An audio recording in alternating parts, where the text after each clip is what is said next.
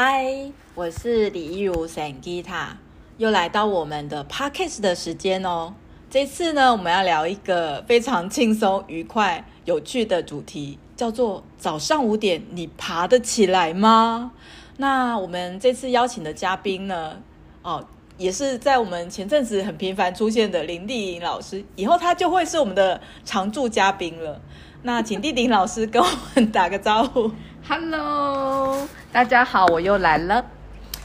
啊，为什么会有这个五点的这件事情呢？呃，是因为呢，我啊，我最近呢，就是开始去上早课，嗯，然后呢，我觉得好像是还蛮不错的，那我就托丽玲老师下水，嗯，然后丽玲老师呢，也聊起了这个早上五点爬不起来的事情，嗯，那我先聊聊我的历程好了，我为什么会想要练习早起做早课的原因呢？是跟我的星际玛雅历法的主印记有关，我的。主印记呢是银河白镜，嗯，然后我的这个主印记的号码是 King 一三八，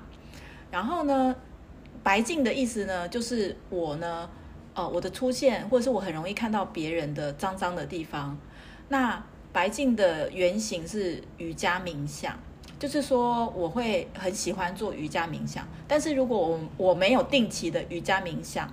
我就会看很多人不顺眼啊。Oh.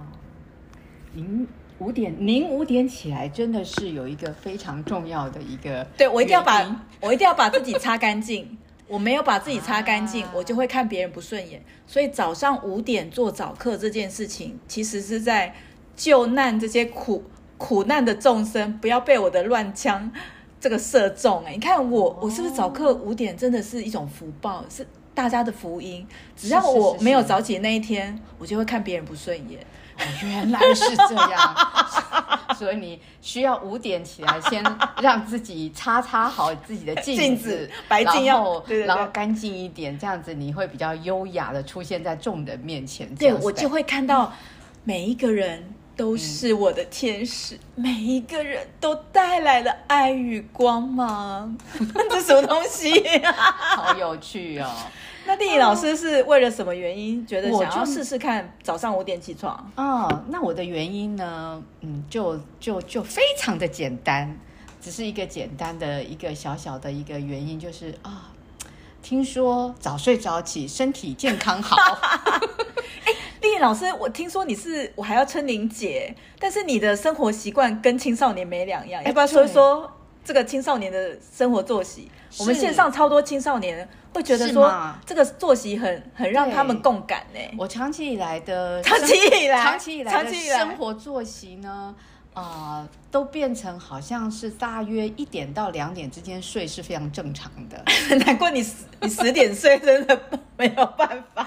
对。但是因为你知道吗？丽玲老师也是慢慢的年纪大了，然后我也想，嗯，大家都说早睡早起身体好，我也是需要来练习一下，所以我就有一点想要调我的生理时钟。对，所以因着这样子的一个原因，所以我开始想说，好，那我就来挑战。五点起床，那五点起床没干什么事，好像也动机不强，真的没有做什么事情，谁会平白无故五点坐在那里？所以我也想，只是为了做早餐，是，这也蛮怪。我说好，那我也来放一个呃早上的晨练哦，所以晨练，所以就是呃也是早上起来做一些练习嘛，啊，对，然后呢，好，就是也因着这样，就说好吧。那我就开始哎，不过我现在练习才第第五天、第六天而已，我的资历还挺浅的。哦，但是呢，我真的很努力，五点起来哟，还拍手。但是这个过程当中，真的不不不呃呃，很有趣的是，我昨天啊，为了要五点，呃，今天为了要五点起来，我昨天就想，嗯，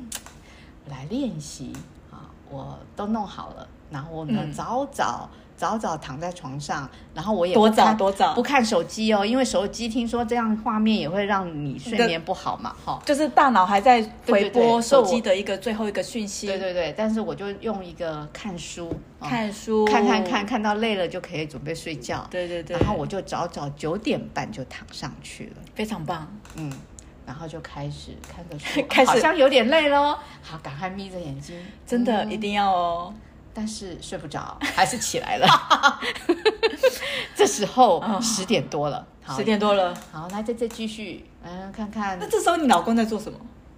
他他在忙他的，他没有发现你很诡异，你很怪吗？我没有，我有通知他，你有通知他，你我有通知他，我要我今天要早睡哦，okay, okay. 他不要影响我哦。他他应该会吓到吧？因为我说我要五点起来哦，然后后来呢，我还是继续哦哦，就是呃，就是想说试试看吗？反正睡不着也没关系，但是我就好好的休息。那这样子的一个历程呢，就一直到达了大概十二点半。所以你知道生理时钟 影响的人多么的严重？你躺在那里两个半小时，是。但是我躺在那里呢，我就我我也就呃，比如说，因为我也会做身体扫描嘛，或干嘛干嘛的，反正就做了一一一轮啊、呃，但是还是嗯。很很清晰，还是睡不着，所以我想跟大家分享，生理时钟长期建立起来，它是真的影响人很大。所以如果要调生理时钟，可能没办法像我一下子要从呃半夜两点调到九点半，这叫做太贪心。嗯，那我分享一下我的历程。我其实是从二零二零年的时候开始练习早课，当初其实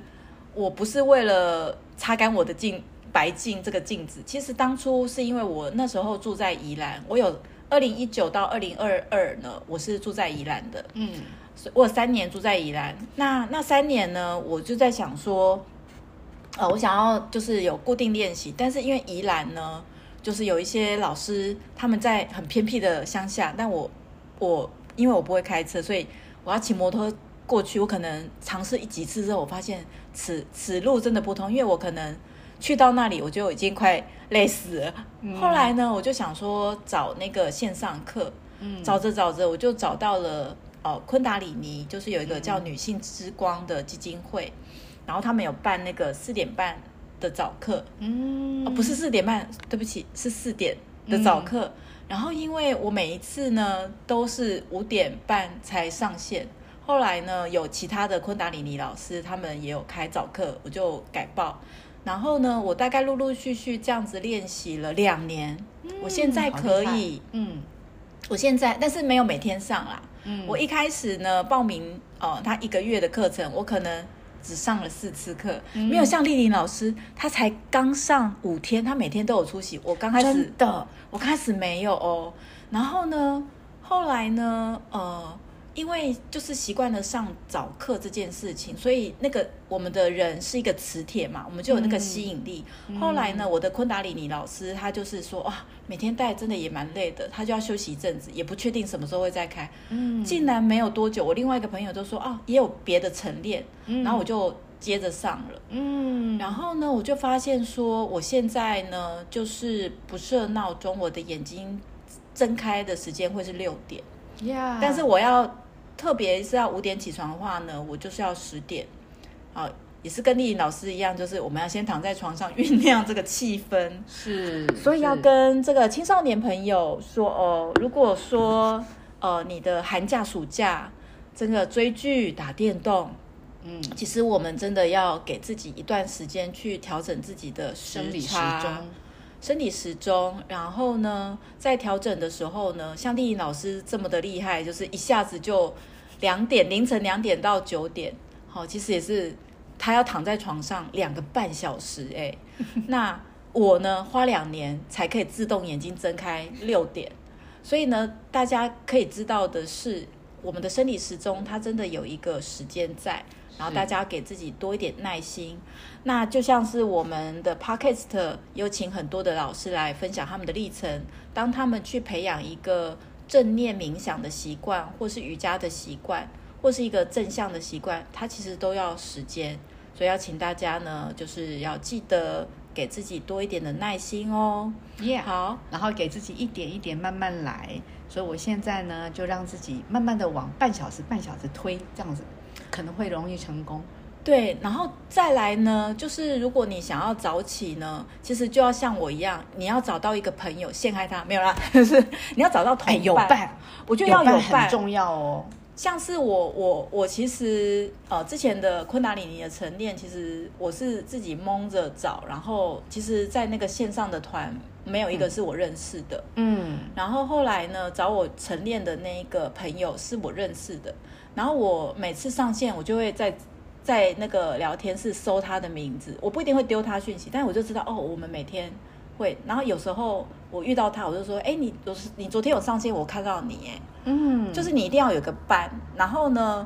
因为有伴的时候呢，哦、呃，彼此会激励彼此，我觉得这真的很重要。所以呢，其实如果你有，比如说你想要学英文啊，或者是你想要学各种的语文啊，或者是培养一个习惯，那给青少年朋友呢，或者是给大人朋友也是一样，就是找到一个伴，然后呢，可以定期的分享。那我相信。